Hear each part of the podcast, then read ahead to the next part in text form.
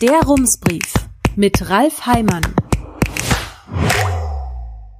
Münster, 17. Mai 2022. Guten Tag. Vor knapp 50 Jahren und knapp drei Wochen zogen in Münster 200 schwule und lesbische Menschen durch die Stadt, um darauf aufmerksam zu machen, dass sie benachteiligt werden. Das war die erste Demonstration für die Rechte von Schwulen und Lesben in Deutschland Danach vergingen noch 22 Jahre, bis man auf die Idee kam, den Paragraphen 175 aus dem Strafgesetzbuch zu streichen. Er verbot Sex zwischen Männern, ein schneller Blick auf den Kalender, auch das ist schon wieder 28 Jahre her.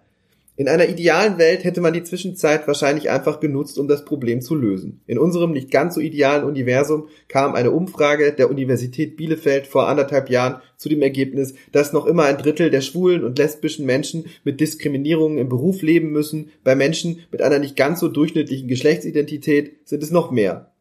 Schauen wir noch kurz auf die Fußball-Bundesliga. Wie viele Spieler bekennen sich nochmal dazu, schwul zu sein? Ach ja, immer noch keiner. Nein, normal ist das alles nicht. Und wie ändert man das? Vielleicht, indem man es sich zuallererst bewusst macht. Damit das passiert, hängen heute vor dem Landeshaus oder am Stadthaus 1 Regenbogenflaggen. Heute ist der internationale Tag gegen Homophobie, Transphobie und Biphobie.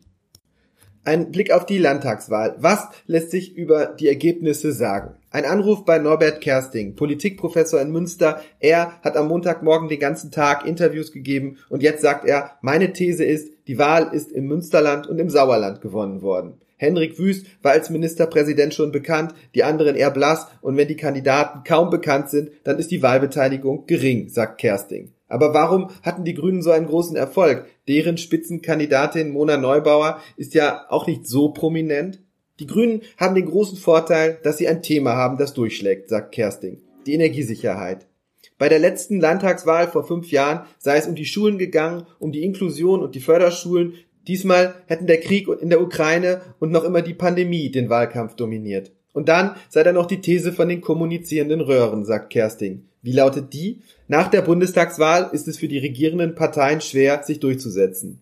Wenn diese These stimmt, dann hat sie in diesem Fall vor allem die SPD und die FDP getroffen. Aber auf die Grünen passt die These nicht, oder? Nein, die hätten eben ihr Thema und mit Robert Habeck und Annalena Baerbock zwei erfolgreiche Leute an der Regierungsspitze, sagt Kersting. Und zeichnet sich hier ein dauerhafter Positionswechsel ab? Muss die SPD den Zweikampf mit der CDU also in Zukunft den Grünen überlassen? Es zeichnete sich sicherlich ab, dass sich zwischen den Städten und den ländlichen Regionen eine Kluft auftue, die sich nicht einfach wieder schließen werde. Das sei auch in anderen Ländern zu beobachten. In Großbritannien und auch in Frankreich hätten die Menschen in den Städten Emmanuel Macron gewählt, die auf dem Land eher Marine Le Pen.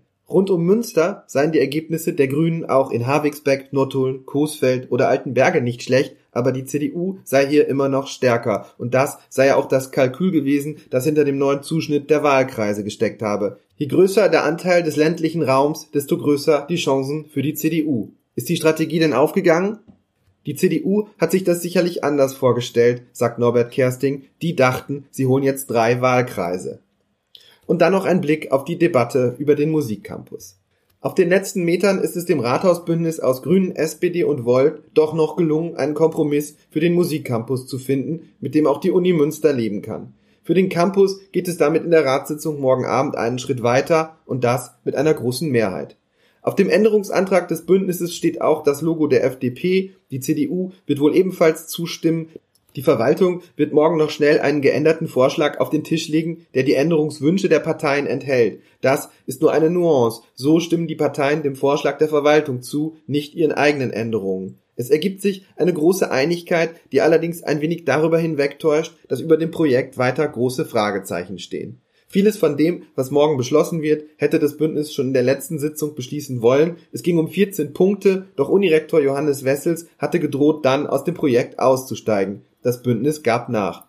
Es folgten Gespräche, ein Musikcampus-Gipfel und Schriftwechsel, die Rums in Teilen vorliegen. Das Bündnis bat die Stadtverwaltung zum Beispiel um eine Einschätzung dazu, warum die 14 Punkte aus ihrem Antrag denn überhaupt kritisch seien. Die Sorge von Uni und Stadt war, falsche Signale könnten verhindern, dass der Bund oder das Land das Projekt fördern. Wer das Dokument mit der Einschätzung verfasst hat, ist nicht klar. Angelegt worden ist es auf dem Computer von Jörg Krause, der das Projekt für die Stadt koordiniert. Aus der Perspektive der Stadtverwaltung wäre es laut dem Papier kritisch, wenn die Stadt keine Finanzierungszusage geben, parallel städtische Einzellösungen planen, den Standort nicht festlegen würde oder das Projekt von der Politik keine merkliche Unterstützung bekäme.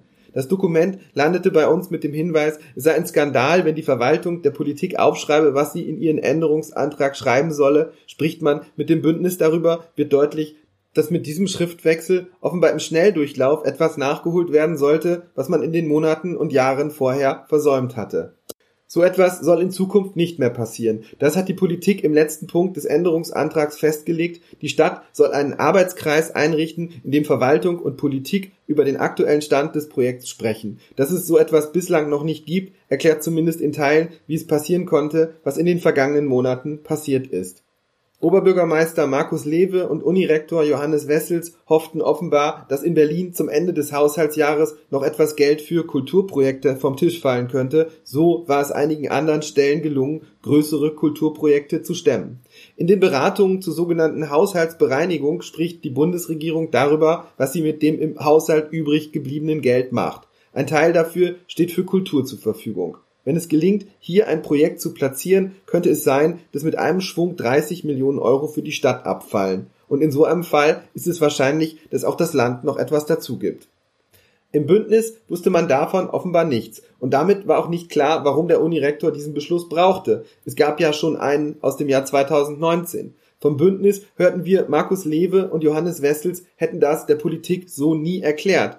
In einer Pressekonferenz Anfang April sagte Wessels, das Vorgehen sei allgemein bekannt, man hatte offenbar aneinander vorbeigeredet. Die neue Vorlage muss nun einen Spagat schaffen. Die Uni hätte am liebsten ein bedingungsloses Ja zum Musikcampus, die Grünen mussten ihren skeptischen Mitgliedern Anfang April erst einmal erklären, warum sie am Ende doch eingeknickt waren. So schien es jedenfalls. Am Tag nach der Ratssitzung schrieb der Fraktionsvorstand in einer E-Mail an die Mitglieder, wir sehen weiterhin die Chancen, die das Projekt bietet und hoffen, dass die Universität mit dem gestrigen Beschluss viele Fördergelder einwerben kann. Wir bleiben aber bei all unseren Bedingungen und Haltelinien für den städtischen Teil des Projekts.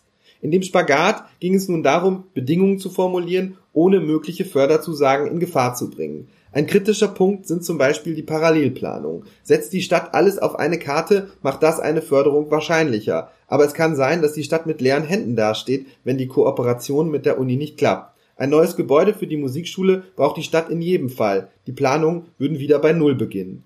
Geregelt ist das nun in Punkt 6. Die Stadtverwaltung soll Szenarien für den Fall erarbeiten, dass die Zusammenarbeit scheitert. Aus Sicht der Uni ist das nicht optimal, aber es ist ein Kompromiss.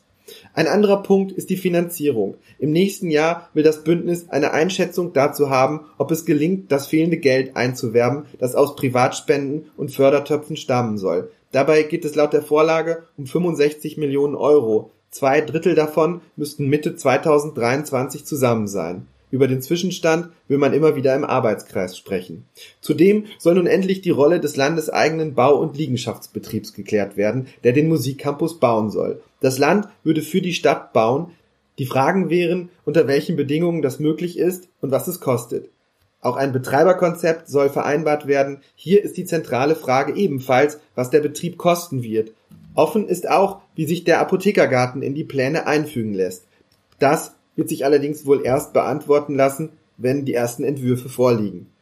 Eine Möglichkeit für den weiteren Verlauf ist, dass die Bundesregierung bei der Haushaltsbereinigung im November feststellt, interessantes Projekt, aber Geld, dafür haben wir erst im nächsten Jahr. Dann würde sich wieder alles verzögern, aber das Ende wäre das nicht, so hieß es heute Mittag. In dem Fall könnte auch die Uni noch ein paar Monate länger warten.